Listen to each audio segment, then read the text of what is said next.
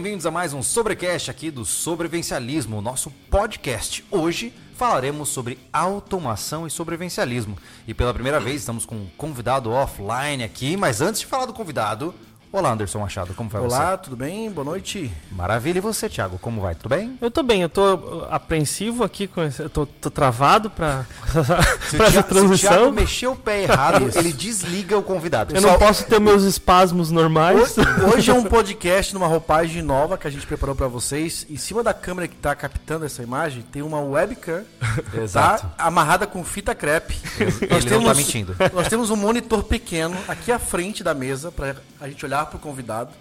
e você, só que vocês olham para essa televisão, ele tá ali, ó. Exato. É como se ele estivesse na mesa com a gente. Olha só. E quem é o convidado de hoje? Como vai você, Paulo? Tudo bem? Tudo bem, e vocês aí? Tudo legal, pessoal? Tudo, Tudo bem, legal, cara. Paulo. Para quem não te conhece e para quem te conhece também, me conta quem é você e o que você faz. Bom, eu sou o Paulo. O pessoal brinca que eu sou meio professor Pardal, né? Eu cuido da gestão do Espaço Maker da Rede Senac, né, onde a gente desenvolve toda a capacidade dos nossos alunos. Seja um aluno paisagista, seja um aluno de ensino médio, uhum. seja um aluno de aprendizagem, seja um aluno da pós-graduação. A gente tenta explorar esse potencial, mostrar para ele que ele pode, uhum. como é que pode dizer, materializar as ideias dele. Né? Mas e o que, que é esse laboratório? Pra... É, por enquanto a gente só tem o da unidade Senac Lapatito em São Paulo, né? Está uhum. expandindo, inclusive eu estou cuidando de expandir isso em muitas unidades a nível Brasil. É, é, um espaço que ele tem bancadas, armários com componentes eletrônicos, ferramentas diversas, tem a minha instrução lá para passar para o pessoal o que fazer, como fazer. É uma oficina tem... completa. Sim, bem completa. de eletrônica. Bem uhum. completa. Não só eletrônica, porque a gente acaba fazendo até miniaturas de mobiliário para pessoal de design Uau. interior. Tá, e que tipos de projetos vocês fazem? Assim, só para tentar entender melhor isso. Vamos lá, então o que, que a gente faz atualmente? É, o aluno, para concluir o curso no Senac, o Senac ele tem um jeito muito bacana de ensinar. Ele avalia o aluno pelo desempenho, não por uma prova de papel. Porque é um ensino profissional. Então, na empresa, você não vai fazer uma prova para ser promovido, você vai mostrar que seu trabalho é eficiente. Uhum. Então a gente, nós atuamos assim em todos os cursos. Então o aluno vai lá, ele cria um projeto, cria uma maquete. Eu tenho, é que a gente tem que segurar para não falar os spoilers. Mas eu tenho, a gente tem um projeto chamado Empreenda que é muito legal, que os alunos concorrem, alunos do Brasil inteiro. É, então tem projetos para acessibilidade, tem projetos para a natureza, tem uhum. projetos para emissão de carbono. Então a gente vai lá e cria uma maquete ou prototipa mesmo o projeto do aluno. Uhum. É, fora isso, a gente está numa nova categoria de educação que a gente está migrando tudo para metaverso. Então, utilizando os óculos de realidade virtual, a gente cria é, situações que o aluno faz uma sutura sem ter um braço real ali na frente dele. Nossa, e eu, que massa. E eu desenvolvo isso junto com os alunos. Olha só. E agora, com vocês aí. E me diz uma coisa, que projetos assim que você pode obviamente comentar, já que vocês já fizeram, que foram interessantes assim e que podem dar uma margem para a gente começar a nossa conversa? Olha, é... projeto de irrigação sustentável, auto-irrigação para plantas, uhum. é... projeto de um braço que atua via Bluetooth para suturas, aprender a suturar, uhum. é... o robô que está conversando através de chat GPT, eu postei lá no Insta o vídeo dele, uhum. são projetos que a gente já fez e está funcionando miniaturas de centro de logística, a gente fez esses dias para o curso de logística. Uhum. Então a pessoa põe o óculos, pela perspectiva do óculos, parece que ela está numa empilhadeira gigante. E ela está numa pequenininha ali comandando pelo óculos. Ah, que legal. Que Paulo, legal. Paulo, se eu te pedir, agora já me deu umas ideias aqui. Se eu te pedisse um equipamento que medisse o vento, a umidade e a temperatura do rancho, tu conseguiria claro. fazer? Claro, ah, opa. Que legal. Eu morei num condomínio, ah, aqui a, a, a Florianópolis é, tá na área da UFSC, né? E como o condomínio que eu morei lá, ah, eu morei nove anos nesse condomínio na Canas Vieiras, o Thiago sabe onde é que é. é. Como é da Caixa Econômica, a UFSC fez muitos projetos por lá. Inclusive, por exemplo, um projeto de aquecimento de, é, de água através do, do, do sol, né? É, foi implantado, eram 200 apartamentos. Então, era uma coisa, quando fizeram, uhum. estamos falando de quê? 2007, foi mais ou menos 2004, eu acho que foi, 2003 é, o pessoal não, não curtiu muito, então poucos colocaram. O uhum. apartamento que eu morei foi colocado, né? Ah, porque tinha que quebrar, botar um, um, outro chuveiro e tal, passar encanamento, né? E eles colocaram lá, Paulo, é, Paulo, né? É isso? Isso. Paulo, é, colocaram lá, Paulo, era bem no bloco do lado, assim, ó. Tinha um, as colherzinhas girando, e tinha sensor de temperatura lá e umidade que eles instalaram. Então eles viam o clima lá em Canasvieiras, os alunos que estavam instalados em cima do telhado dos blocos. O, o Paulo comentou, a gente conversou bastante já no WhatsApp, né? Inclusive, Paulo? o Paulo está online. Eu acabei de perceber que a imagem dele está congelada. É. É. É, só me dão um segundinho. Sem problema. Ah. Vamos a, a gente continua aqui, então vamos aproveitar e vamos falar dos patrocinadores. Enquanto o Paulo tá no- na pausa dele. Vamos lá. Mas antes da gente, vamos, já vamos pro, pro, pro, pro nosso amigo lá, cara, pra gente não esquecer. Verdade, gente. Ah, Pessoal, tá. é, Eu vou caçar alguma coisa. A gente não. A gente. A gente faz um. Não tá fazendo mais vídeo de, de- com armas de fogo, tiro, tudo que envolve aí a o movimento armamentista. Mas quem acompanhou esse, esse lado sobrevivencialismo viu que a gente fez bastante vídeo um tempo atrás Pronto. num clube de tiro que a gente era associado chamado é, Combat, Combat. aham. A gente usava até. É, boné Combat Clube mais. Escola de Tiro. É. É o seguinte, pessoal, é, há duas semanas atrás aconteceu um acidente onde o clube pegou fogo em boa parte. Tá? Eles perderam é, toda, Uhum. Toda a área das baias, a de- recarga. De, é. recarga de stand, do, dos stand e tudo mais. E eles estão aí fazendo um- uma cooperativa de ajuda para reerguer o clube, tá? É, e a gente queria fazer essa divulgação aí para quem quiser ajudar. A gente, como é que a gente pode fazer isso, Júlio? Vamos Cara, botar- a ideia é a seguinte, né? O pessoal pode colocar o Pix direto pra gente, tá? Uhum. E, obviamente, a gente pode oferecer alguma coisa em troca, por isso o Thiago separou aqui alguns itens que a gente vai sortear, né? Isso. Ou melhor dizendo, fazer o nosso concurso cultural de quem tem mais Então é o sorte. seguinte, é né? como a gente sempre faz. A gente vai botar um. Vai, vai, fazer um concurso cultural com produtos nossos e a gente repassa o valor do podcast É. hoje para eles. É isso? Lembrando, nós não Exatamente. vamos tirar taxa nenhuma de administração. Esse valor vai dire... todo o valor arrecadado pelo Pix que você enviar Hum. vai diretamente para o Clube Combat Escola de Tiro, Clube Escola de Tiro, para que a gente possa ajudá-los na Então, se reconstrução. você é do né? movimento e quiser usar- ajudar um irmão aí que divulga, que divulga, trabalha e bota o mundo armamentista para frente, esses caras são ponta firme. Exatamente. Tá? É, então, todo, é, a- toda a arrecadação de hoje é Isso. Toda. exato. Assim, ó, o que vocês têm que fazer é o seguinte: a par- a- toda doação de 10 reais, Uhum. tá? Vocês colocam o número de vocês de telefone para contato, porque é onde a gente vai entrar em contato com vocês. no Pix, né? No Pix. O Pix tá aí rodando embaixo da tela, ó, sobrecashsv.gmail.com, esse Pix aí. Você vai fazer por 10 reais, coloca o seu número lá, você concorre a esse boné, essa nossa nova caneca, que já vamos fazer Olha propaganda lá, da loja SV, e o nosso novo pet emborrachado. Canequinha, ó, de metal É isso aí. esmaltada. Tá, pessoal? Então, assim, ó, tem duas uma forma de você ajudar. Com o Superchat, aproveitando aí que tem um, tem um alguém aí especialista na área de, de tecnologia do Senac, do. Senac, tá? E através do Pix, concorrendo aqui a esses três É. brindes aqui. Brindes não, né? Produtos exclusivos aqui do sobrevivencialismo. Isso. É assim, ó, vocês vão hoje pra gente conversar aqui no podcast serão superchat será lido aqui no pro podcast, as dúvidas claro. que vocês mandam são para preferência.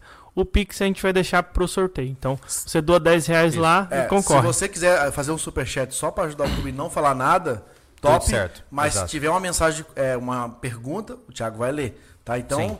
hoje, vamos falar sobre tecnologia e ajudar um, Isso, e uma irmandade aí terminando, terminando a nossa, lá- a nossa, nosso podcast aqui, a gente entra ao vivo no Instagram pra ver quem teve mais Tá. sorte com a ajuda dos Pix também. Exatamente. Paulo, até onde você ouviu da gente, até antes de cair o sinal? Então, infelizmente eu perdi a conexão. O que acontece? Tá tendo muita construção de prédio em São Paulo. Isso aqui tá, tá uma selva. Aham. E acabam que volta e meia tá oscilando as fibras. Eu tenho fibra da Clara e fibra da TIM. Caiu as duas. Aí, agora, a gente, agora a gente tá falando pelo Musk. Ah, o tio Musk tá salvando a gente. Tá, eu, tá salvando bem. Eu, eu tava ali falando que a, a- a universidade hoje está lá, além dos, dos aquecedores, então ele fez vários projetos, uma deles era aquecedores de, de solar e outra era os- as medições de umidade, de vento, de Uhum. temperatura que estava em cima dos telhados dos blocos, né? Eu via aquele assim sempre girando, de dia de vento aquilo parecia que ia arrancar e ia voar. Uhum. Era pequeno, parecia uma colher daquela de sorvete, não uma coxinha daquela, era três e girava muito rápido. Então Bom, eu lembrei É, disso. Era muito então, legal. nisso eu pergunto. Ô, Paulo, é, por acaso isso que ele descreveu é parecido com o que você falou que vocês têm aí de estações meteorológicas? Sim, é o que a gente já tem funcionando. Ah, que Que massa. legal. Ah. Sabe o que eu pensei nisso, Paulo? Rancho ao vivo, com temperatura, vento. Cara, ia ser muito Tá legal. chique, hein? E é fácil de fazer, fica bacana. E você vê até radiação ultravioleta, Uau. con- condição de gás carbônico na região, dá pra fazer muita coisa Me legal. diz uma pô. coisa, Paulo. Bom, enquanto os guris estão pensando em pensando em é, estações meteorológicas, eu só tô pensando em robôs de combate. Mas não é o caso agora. não vem ao caso. Mas me diz uma coisa, Paulo. É, uma coisa que eu tenho percebido, eu sou muito leigo nessa área de automação, né? Especialmente quando se trata de arduinos e esses dispositivos, etc. É, uma coisa que eu percebo, e talvez seja um preconceito da minha parte, é que eles parecem muito frágeis. Eles parecem que vão romper a qualquer momento, parar de funcionar a qualquer momento. Não dá a impressão de que é um negócio robusto. Eu tô equivocado? Tá. Por Tá. quê? Exi- é, O que, que acontece? Existem tecnologias e existem tecnologias. Você pode montar um circuito muito básico que vai aguentar tudo, só que por um certo período de tempo, vai ter degradação dos componentes. Uhum. Mas uma placa Arduino, por exemplo, uma placa Raspberry, eu tenho trabalhando há mais de 10 anos sem nunca dar pau em ambiente de forja de metais. Uau! Caraca. Uau! Um ambiente extremamente agressivo. Eu tenho um Raspberry controlando um forno de derretimento de aço. Uau! E o pessoal sabe, e vocês conhecem, e vocês sabem o que é isso. É, bruto o lá. suficiente pra ti? É, acho que já tira a minha dúvida. Pra você ter uma base, quando vai dar manutenção lá, fica uma meia hora só para tirar a limalha de ferro de cima da caixa e de próximo da placa. A placa Caramba. eu coloquei numa caixinha de plástico IP68, é óbvio, porque o pó de ferro Sim. poderia dar um curto, mas quando eu vou abrir a caixa, que tá a caixinha com a Raspberry, é meia hora tirando limalha de ferro que ficou ali acumulada e tal. Aí eu tiro a plaquinha, tiro a caixinha dela e limpo. Uhum. Sim. Mas é, são circuitos que são extremamente confiáveis e muito rápidos de configuração. Hoje em dia a tecnologia ficou muito fácil, está Uhum. É, muito acessível. eu acho incrível, é, é uma coisa assim, ó, se eu pudesse voltar no julho dos 15 anos, eu ia pirar o cabeção com os Arduinos, porque eu, eu vejo que é como se fosse um Lego 2.0. Que Você vai interage, instalando coisas para ganhar potencialidades, né, cara? Aqui no Brasil, a gente tem os mesmos tipos de acesso que lá fora, ou esse também é aquele tipo de assunto que tem um monte de coisa lá fora que não chega aqui? Então, antigamente a gente, a gente passou por essa fase. Eu tô com meus 43 aí. A gente passou pelo tempo que levava 10 anos para chegar a tecnologia no Brasil. Agora é instantâneo, a gente tem acesso aqui. O que a gente tem é uma diferença de custo, porque infelizmente a gente tem uma tarifação maior. Mas é, o que, que a gente faz para contornar é comprar o chinesinho de sempre e trabalhar, né? Certo. Mas, mas ainda assim é fácil o acesso. E o Brasil ele está tendo um movimento que está começando a produzir componentes internos novamente. Então acho que a gente nos próximos anos vai evoluir muito. É, uma curiosidade que eu acho muito interessante do Brasil, em- no Ceará tem uma fábrica que ela fabrica uns transistores enormes. Só que só dá para fabricar com silício brasileiro. O cara começou a caramba. fazer isso nos anos 90, hoje ele é multimilionário. E você só fabrica esse transistor no Brasil.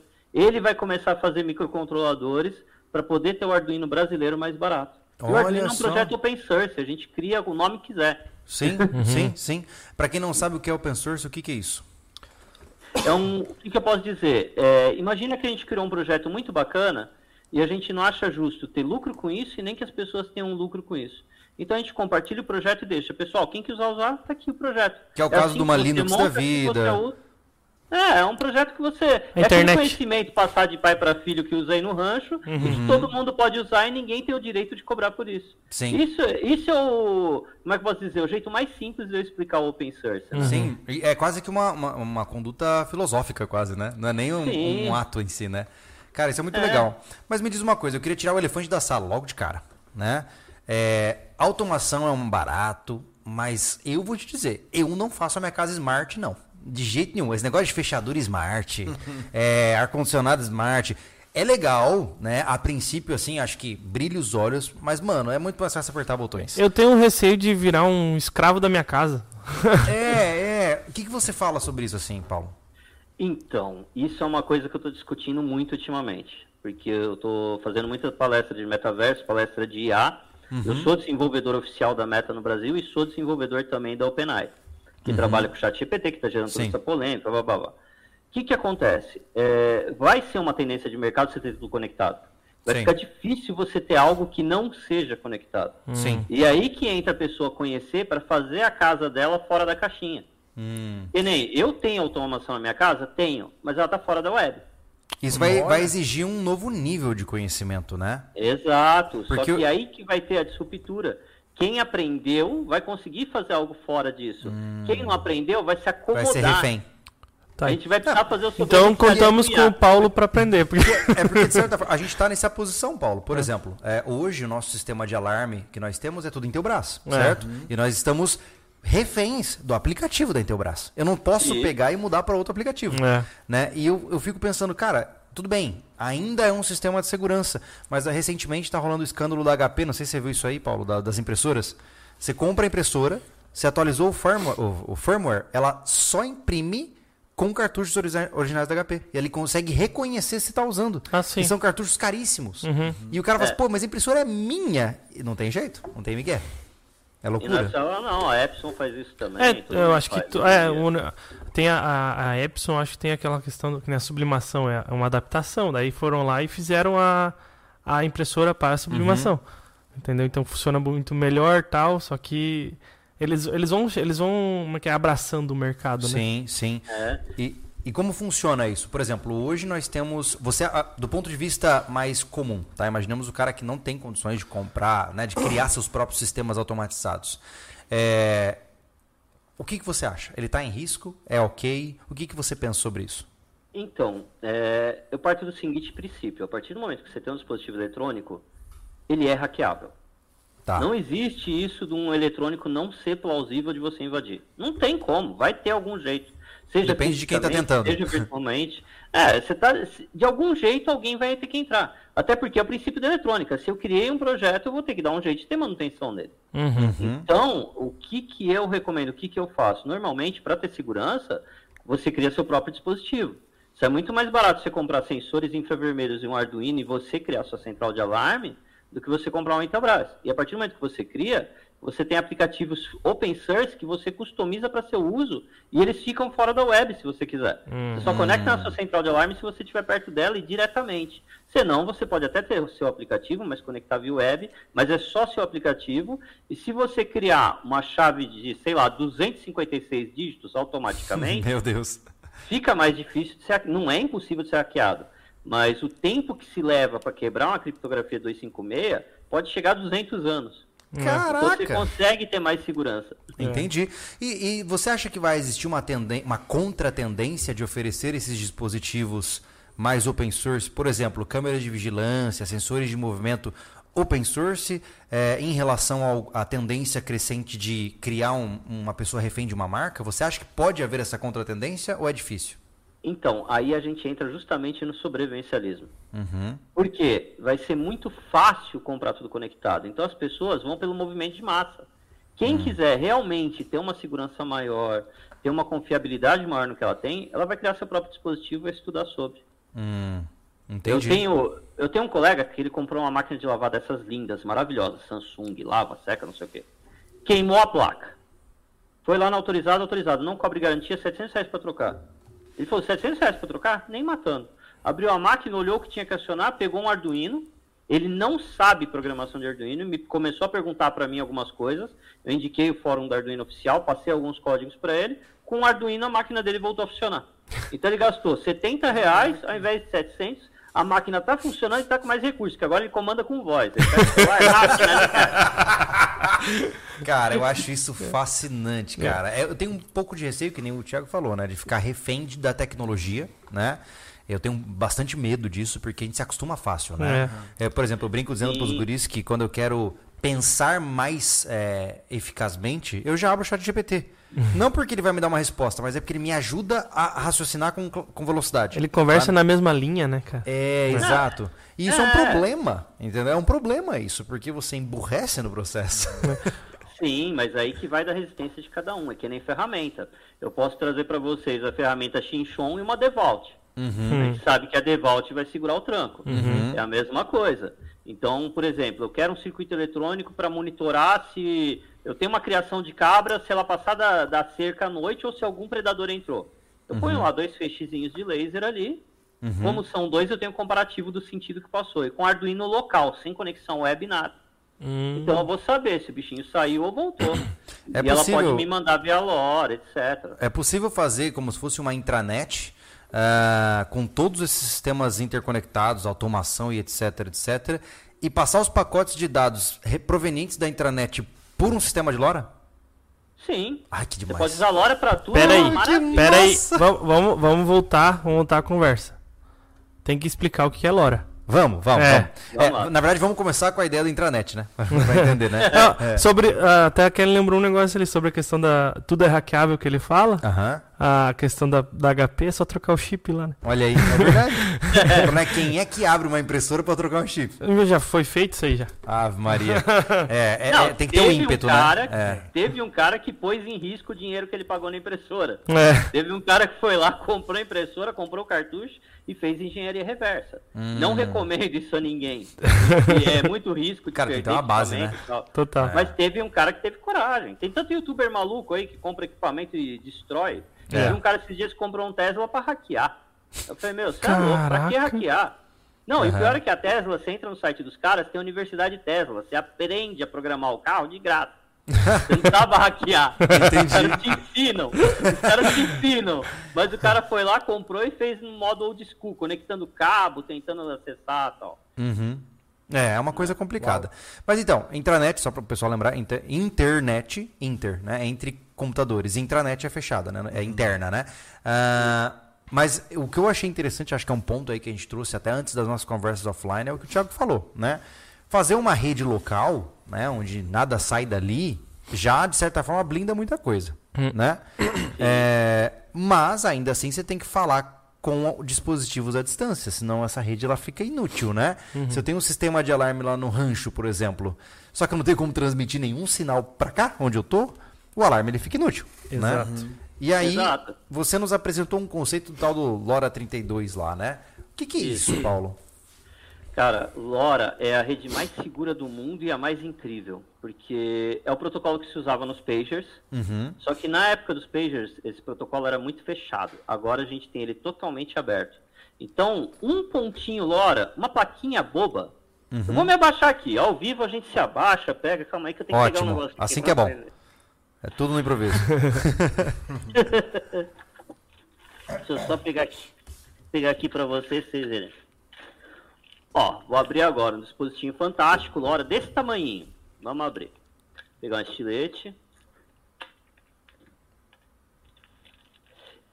O que que acontece? O LoRa ele tem a característica de ter baixo consumo. Esse aqui é um dispositivinho LoRa. Tá vendo? Tem uma câmera. Uhum. É uma câmera 1080i que comunica por rede LoRa. Tá.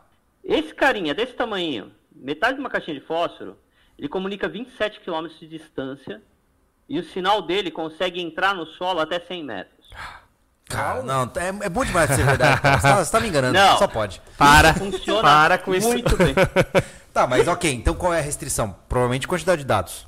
Hum, Então, ele existia até então uma restrição muito grande, então você só comunicava texto, pacotes de áudio de até 30 segundos e vídeo de por frames. Uhum, Né? uhum. Hoje em dia já foi criado um protocolo novo, que eu estou testando inclusive, que você já tem comunicação bidirecional em real time para pacotes de grande movimento de dados, mas ainda assim você tem a limitação de 5 megabytes por segundo. Ah, mas meu Deus, E tá é ótimo. gigantesco. Caramba! Ah, ok, mas é, existe uma, uma rede é, que permite que isso funcione ou esses dispositivos funcionam de forma independente? Como, como A frequência Não. aberta aí. é, a gente tá, é um comparativo com rádio, por exemplo, rádios amadores. É, é meio isso ou não? É mais forte que o rádio amador. Inclusive tem um projeto chamado HT Lora, que é muito legal, que os rádios amadores estão migrando para Lora porque a frequência de rádio amador está caindo. Ah, Por causa Ó. de tanto dispositivo que a gente está usando, 4G, 5G, tá dando problema com rádio amadorismo, o pessoal está migrando para Lora. Certo. Inclusive a gente tem aquele projeto, não vamos dar spoiler, mas aquilo ali você comunica em tempo real com o mundo inteiro. A partir do, eh, se por exemplo, tem uma rede eh, chamada TTN Network, ela é totalmente gratuita e está implantada no mundo. Tá. Onde tiver uma torre de celular tem um gateway LoRa. Tá. E qual que é a vantagem da LoRa? A LoRa você cria redes dentro da rede. Então Hum. você não está usando a rede de fulano. Não vou invadir a rede de fulano que não dá. O protocolo da rede não me permite um hacking rápido. Eu precisaria de muitos servidores, muito tempo para quebrar. Eu precisaria de um data center da Amazon para quebrar uma rede LoRa dentro da LoRa. Então Sério? não dá. Sério, você pode ver sobre isso. Meu eu tenho Deus. alguns livros que eu posso É indicar. muito doido esse negócio, É cara. uma segurança maravilhosa. Tá? Pra você ter uma base, os medidores de energia e de água de São Paulo estão todos migrando para LoRa. É um Caramba. sistema confiável em real time. Mas ele Então, funciona sem a rede. Eu posso, Ele- por exemplo. Ele trabalha na rede LoRa, mas ele trabalha sem rede também. Digo assim, Se mas quiser- é, ok, essa rede LoRa, mas por exemplo, assim, se apocalipse aconteceu, acabou tudo. Se eu tenho um dispositivo LoRa, eu consigo me conectar com o dispositivo do Anderson, que também é Se LoRa. você quiser, sim. Ah, eu não não dependo de uma torre de online. celular, eu não, não dependo. Não, Ela cada também um pode já ser se ponto a ponto. Tá, e, e a- essa popularização é um problema ou não? Não, pelo Não. contrário. Para a rede LoRa é muito bom que tenha comunicação. Hum. Esse sistema LoRa existe ah, nos Estados Unidos desde os anos 70. Eles têm um projeto que no Brasil tentaram implantar e não deu certo. Eu estou com uma ambulância, preciso correr. Lá você liga um dispositivo no seu quebra-vento que vai deixando todos os semáforos na sua direção em verde, ele fecha. É LoRa. Uhum. Ele, ele detecta, olha, tem um dispositivo LoRa vindo para cá. E pela própria LoRa, ele já faz sinal GPS, sabe para onde a ambulância vai, ele já de- vai determinando rota. Tá, é fantástico. entendi. E lá funciona desde os anos 70. Aqui e- agora que a gente está familiarizando, popularizando. E esse LoRa, ele é como se fosse uma faixa de frequência de rádio ou não? É, é uma faixa de frequência, só que ela trabalha com microfrequências de oito dígitos depois do zero. Caramba. Então ele trabalha com micro, micro, micro, micro nanofrequências. Tá. Então, ela e ela se auto-chaveia, auto-pareia. Então você tem é, uma infinidade de comunicação, não tem como limitar ela. Então você está me dizendo que a LoRa ela é como se fosse a, o ápice da comunicação para o sobrevivencialismo. Sim, e o pessoal só não utiliza ela para o celular porque o pacote hoje em dia de celular precisaria ser muito alto. Uhum. Mas é, comunicação estilo rádio Nextel eu posso fazer. Caramba, comunicação de legal. texto é instantâneo. Mandar imagens é instantâneo. E- Leitura de sensores Cara, é instantâneo. Então quer dizer que você pode ter um, um walk, tipo um- como se fosse um celular, o celular tijolão das antigas, É, lembra? que legal. Pegar um celular das antigas, onde eu tenho áudio e SMS. Daria pra fazer. Então, eu vou migrar mais ainda. A gente pode ter um BlackBerry. Caramba! Foi Caramba. o celular mais seguro do mundo. O BlackBerry foi o celular mais seguro do mundo. Você Aham. pode pesquisar no Google até hoje, ele é o celular mais encriptografável do mundo, né? Não dá pra você quebrar um BlackBerry, é- não existe. Que loucura. Tá, e, e, e assim, ó, é, antes de eu ficar sonhando e pulando 5 metros de altura, é, qual o vínculo que ele tem com alguma entidade governamental? Então, eles querem impor uma frequência, mas é que nem querer regulamentar o Bitcoin no Brasil, não dá. Ah, Vai criar lei, vai criar regulamentação, mas não vai garantir que o usuário seja regulamentado. Agora você falou uma parada complicada. Você tá me dizendo que eu posso transferir bitcoins por LoRa? Olha, ninguém criou esse projeto, mas eu acho que é possível sim. cara, Os caras já transferiram bitcoin por código Morse, cara? acabou, acabou a questão de, do luz, assim, não, não importa mais. Não, é, é. É transferência de riquezas entre fronteiras, transferência de informações entre fronteiras. Sem internet, sem, Sem internet, energia. sem dependência de infraestrutura externa. E com baixo consumo de energia, você disse. O que que, Baixíssimo. o que, que tá, só para contextualizar, o que que é um baixo consumo de energia? É que eu não vou conseguir pegar agora, mas qualquer Aham. um pode pesquisar na internet, bateria 18650. É aquelas Uma baterias placa- de lanterna? É, qualquer notebook. Ah, isso daí é. Todo notebook ele tem uma plaquinha com microcontrolador Uhum. que limita a quantidade de vezes que você carrega. Cada vez que você espeta o carregador, ela marca um número. Tá me zoando, Quando é tipo chega- um odômetro? É, ele tem um. Isso daí você pode testar. Você Uhum. pode pegar uma bateria de notebook aí que não tá mais carregando, você quebra a caixa dela, tira as pilhas de dentro e carrega. Você vai ver que elas estão perfeitas. Não, para. Hum. Eu estou ficando em choque hoje. Tá? Então, com uma pilhinha Desmontar daquela aquele que nosso você aproveita numa notebook. bateria de notebook, e ó, a bateria de notebook tem em média 8, 9 células, até mais. Aham. Então, uma célula daquela com uma placa dessa, eu trabalho com ela por 3 anos sem recarregar. Não, não. Ô, Cara, louco. não, não dá pra. É... Ô, isso Dá. tá, tá- tá, qual é o problema? Fala, Paulo, para de propaganda. Ah, a gente qual é o precisa problema? saber do problema já. É, é. é, isso aí tá Senão a errado, gente vai sair, vai desligar todos aqui. pessoas aptas a usar. Hum. É pessoas que se familiarizem com a tecnologia e utilizem. Isso eu ensino lá, inclusive eu tenho um gateway LoRa lá. E como eu coloquei no topo do prédio, são 27 quilômetros. E o LoRa ele não trabalha com reflexão atmosférica, ele trabalha para é, o chapéuzão e desce. Hum. Então esses 27 quilômetros lá na ponta batem 30 Uhum. e eu desço para o subsolo. Lá na unidade eu, mesmo. e eu do- posso aula lá, eu potencializar isso com antenas. Uma antena só que eu tenho lá em cima é uma antena de 9 dBi, pequenininha. Tá. E ela replica 27 km de distância. Se eu botar, Sem tipo. antena nenhuma, ele já pega 27. Se eu botar uma torrezinha de, sei lá, 3 metros de altura. Meu É... Deus do céu, você vai ter o sinal mais puro e mais longo que alguém já viu. Ah. Inclusive, você pode até ver o mapa aí. Se você pegar mapa TTN Network, você vê os mapas que já existem já. Caramba, cara. E é uma rede totalmente frio, eles replicam. Se você quiser entrar na rede, você põe uma antena e fala, TTN, eu tenho um ponto livre aqui. Opa, você já faz parte da rede, eu te ajudo. Pum, espalha já. Que Caramba. massa. É um projeto open source de grande porte. Eu vou te dizer, Paulo, que eu vejo esse ponto que nós estamos conversando de uma maneira um pouco é, dispersa aqui, mas eu vejo esse ponto como o ponto fraco de todos nós aqui. Nós aqui do sobrevivencialismo, nós somos um zero à esquerda, cara. Ele tá falando uma parada que é outro universo pra mim. Sim. Não sei se. Sim, Bom, o Anderson então, né, tá, tá chocado, né, Anderson? Tô, tô. eu vejo isso porque é, a gente não faz parte desse mundo da tecnologia e por não fazer parte, você pode ser surpreso por coisas que você nem sabia que existiam e não tem como se preparar contra isso. Não, É exatamente isso quando a gente fala com, por exemplo, com o André, que tá nesse mundo, que se, se interessou, o André Novelli, que a gente é nosso apoiador, nosso amigo. É, e aí quando tu fala, ah, sim, sim, é verdade, eu, andei, eu, eu estudei pouco sobre isso, tá ligado? Ele Sim. sabe um milhão de coisas a mais que nós. Sim. Mas então vamos lá. Ah, eu posso hoje, com. Existe algum tipo de é, é, autorização? Por exemplo, imaginemos que eu quero fazer uma câmera, né? De, de, sei lá, de qualquer coisa lá no rancho. Eu preciso de alguma autorização, alguma qualificação para Não, comprar não, não existe peças? regulamentação. Hum. Não existe regulamentação. O que eu falei, eles querem pegar uma frequência específica e regulamentar. Mas só o vai pegar outra. em si não tem regulamentação. Hum. Você pode usar qualquer frequência que você quiser, você determina. Você pode Entendi. ter, inclusive, multifrequência. Uhum. É que o pessoal faz aqueles trunk radios, né? Que envia numa frequência e recebe na outra para evitar escuta, né? Sim, não, mas o, com LoRa, o que acontece? Lembra que eu brinquei, que a gente comentou no começo de criar uma senha 256? Aham, Sim. sim.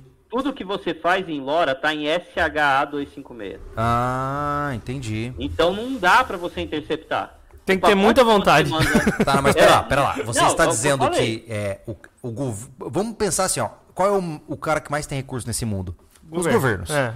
Tá? Se eu tô trocando uma ideia com o Anderson, tá? Pelo meu pager, né? Quais são as chances do governo, com trilhões de reais, acessarem a minha mensagem falando: Oi, Anderson, vamos tomar um Teras? Ó, vou falar, vou ir além. Tá. Lembra do BlackBerry? Eu sou admirado por esse aparelho. Verifica quem que usou BlackBerry até o último dia e ainda está usando. FBI. Por quê? Porque não dá para você criptografar ele, não dá para você quebrar a criptografia. Isso você pode pesquisar a informação que tem no site da NSA. Uhum. Você entrar no site da NSA, tá lá, o celular mais seguro do mundo, o BlackBerry, tá sendo tirado de linha justamente por causa disso, porque a gente tem que monitorar uma conta de espionagem, não dá. Caramba. A BlackBerry foi adquirida e foi encerrada em função disso. Tá brincando. Oh. Derrubaram os caras porque tava difícil demais. de- Então, a LoRa é a mesma proporção. Então Eles vai ser não têm Então vamos derrubar. Tá, tá Vamos como- derrubar, tem como derrubar. Mas é isso que ele tá falando, é igual Então, não Bitcoin, dá pra pô. derrubar, Vai poder derrubar o quê? Não dá pra derrubar porque é um projeto open source. Entra nessa história que O único jeito de derrubar é, é- é- é proibindo os hardwares que fabricam esses dispositivos. Então, mas aí eu vou criar hardware por conta própria. Eu sei como funciona o circuito. Tá lá o projeto, é open source. eu crio um rádio LoRa com... Eu pego um Alckmin paraguaio antigo, desmonto ele e faço um transceptor LoRa. Então, esse esse isso homem é um perigo? Esse homem... Vamos começar a comprar BlackBerry. Já no LX depois desse podcast, cara. Caramba, cara, que legal. BlackBerry acabou por causa disso, infelizmente. Agora é a hora da gente migrar para o novo dispositivo. Entendi. E você diria que com aprimoramento suficiente nós poderíamos ter realmente uma pegada BlackBerry nesse sistema de comunicação, com grupos, por exemplo, de participantes e tudo mais. Sim, com total segurança, anti-queda, né? Uhum. E muito mais confiável. E aí entra naquela questão que a gente estava conversando sobre ajudar. Uma pessoa tá ali na fazenda, tem um dispositivo de braço ali, opa, É. tô... meu, ferrou. Existe um rádio que vendem, eu tenho até um colega meu que ele tem uma empresa que faz turismo ecológico e tal. Eles compraram aquele dispositivinho via satélite, caro pra caramba, e quebrou a tração de dois Jeep no meio do nada. Acionaram.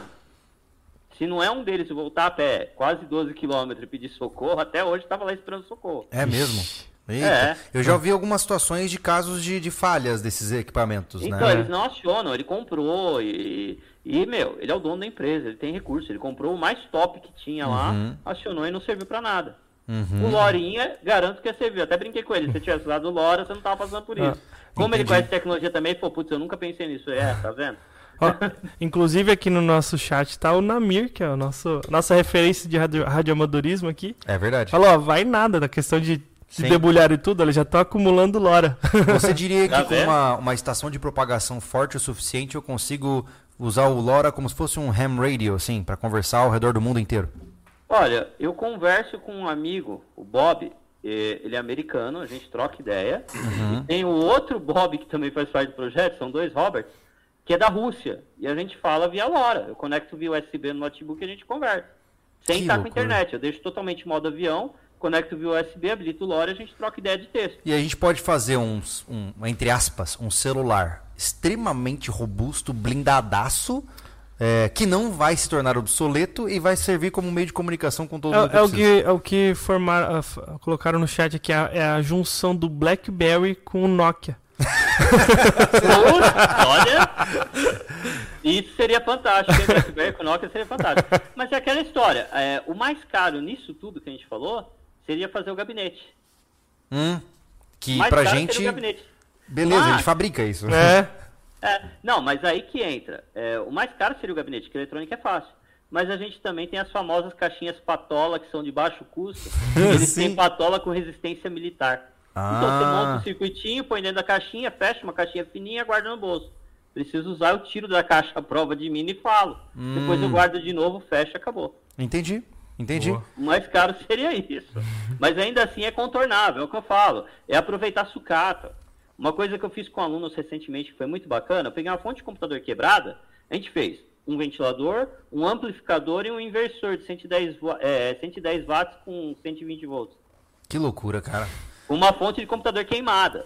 Que então é loucura. aproveitar a sucata. Entendi. E me diz uma coisa, com base em tudo isso que você está nos dizendo, vamos voltar agora para a questão dos Arduinos, né? Aqui, nós no nosso canal, a gente já brincou um pouco com a automação, né? De forma muito primitiva comparado ao que você está dizendo, né? A gente foi lá, brincou com o galinheiro lá, do alimentador, basicamente botamos aqueles zonoffs, né?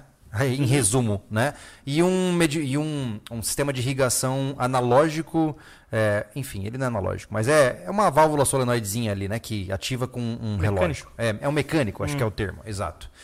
E foi muito legal, né? Porque isso valida muitas coisas do dia e você é, é, tem menos trabalhos, né? É, eu acho que o grande sonho de qualquer um que tenha um sítio é não ficar refém do próprio sítio. Né? Sim. Então, você acha que com o uso desses dispositivos o cara pode se ausentar sabendo que os animais estão alimentados, por exemplo? Só- deixa, eu, Sim. deixa eu te atrapalhar, já vou para uma pergunta de- do, do Superchat ali que o Rodrigo Pereira perguntou. Para quem quer comer. ah, perdão, pro Marcos Farley. Dá para fazer irrigação no sítio Smart? Sim, eu fiz um projeto bem bacaninha que está sendo usado em algumas unidades já, que a gente fez uma plantinha auto-irrigável, não tem conexão web nenhuma, Uhum. então ela trabalha com reservatório de água e se auto-irriga. A gente poderia estar usando cisterna, poderia estar usando um monte de coisa. No caso de aves, a gente pode ver a temperatura do galpão, que nem o Anderson estava falando de ver temperatura e tal, verificar se está quente, ligar pulverizador no telhado para as aves ficarem bem. Então a gente pode, por sistema de ração, automatizar também. Ele vai girar a pá só na hora que vê que está sem nada, que está precisando. Uhum. De forma remota, você monitora também pelo Ah. LoRa. Ó, chegou um SMS aqui, meu, tô com 20% de ração, preciso abastecer. Cara, é muito louco isso porque é, hoje você tem colheitadeiras que, só, que não tem piloto, né? Que é só por satélite. sim. Então alimentar a vaca tá fácil. Não, tá? Caramba, que loucura isso, cara. Muito É, mais. o ano passado a gente ganhou cinco prêmios de Hackathon com os alunos, foi projeto de estudo voltado para o agro aí. E foi o É mesmo? pessoal aí da, Hataka, da Hackatagro e do Banrisul. O que, que é esse hackathon?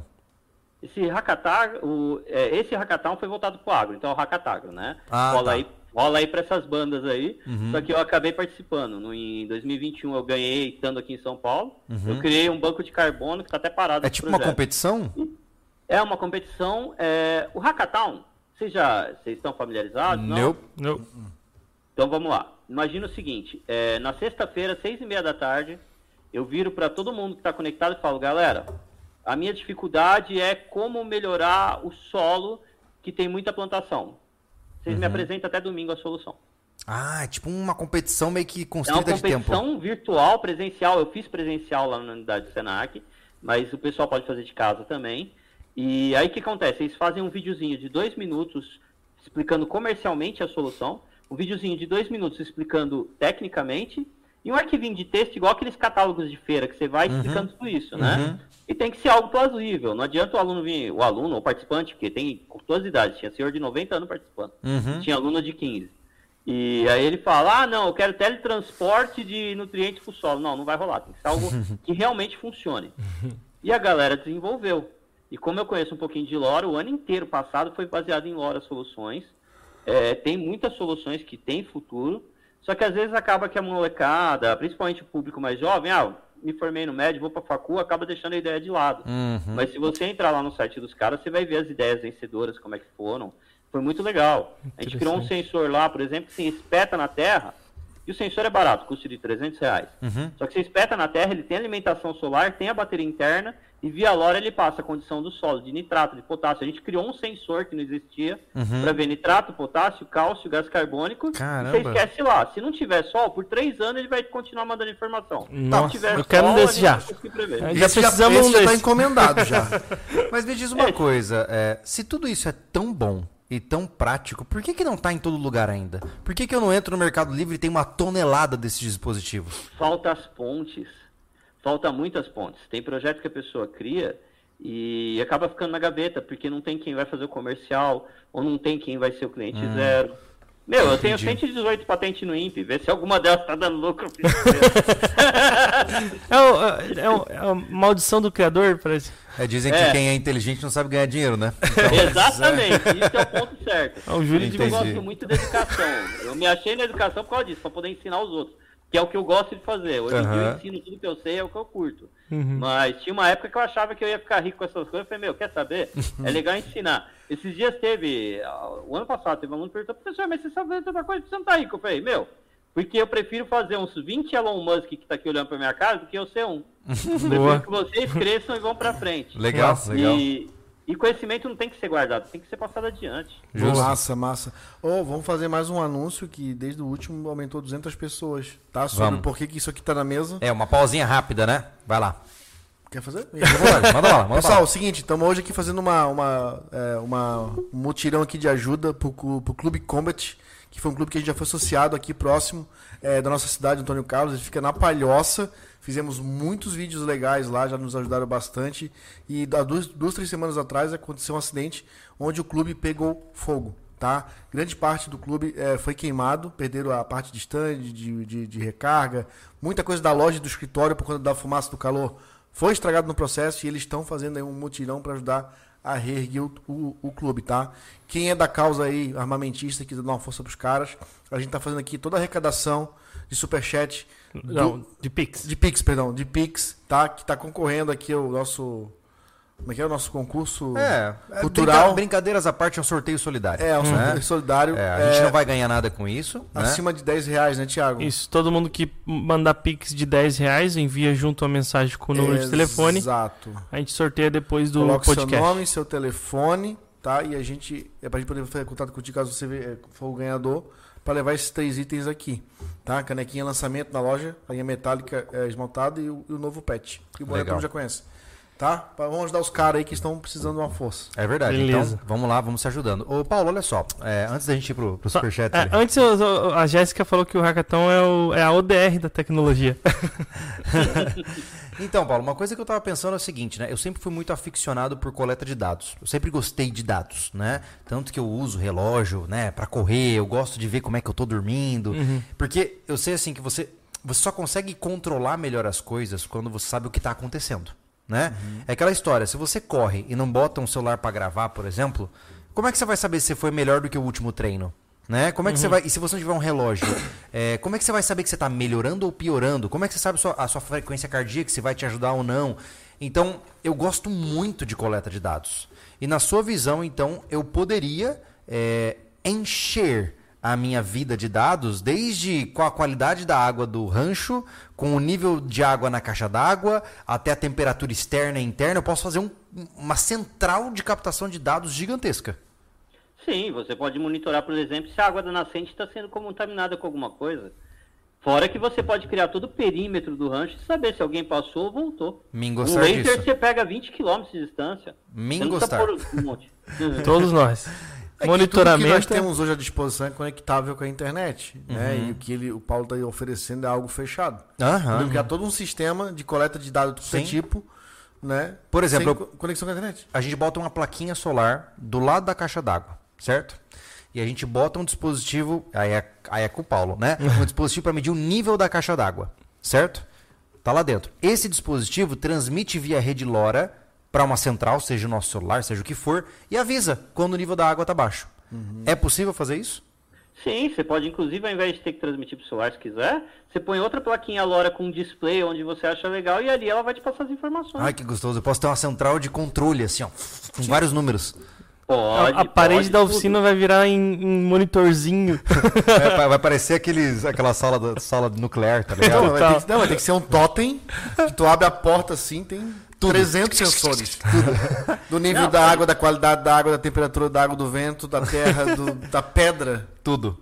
Meu, você pode fazer muita coisa legal, dá pra fazer muita coisa, e é coisa que eu consigo passar para vocês à distância. É o que eu falei, a tecnologia hoje em dia tá fácil. Cara, que E coisa minha maravilhosa. Uhum. função é educar. Se não conhece, assim como eu não conheço muita coisa que vocês sabem, Uhum. meu, eu sou péssimo com acabamento. Olha o que vocês fazem no rancho que da hora.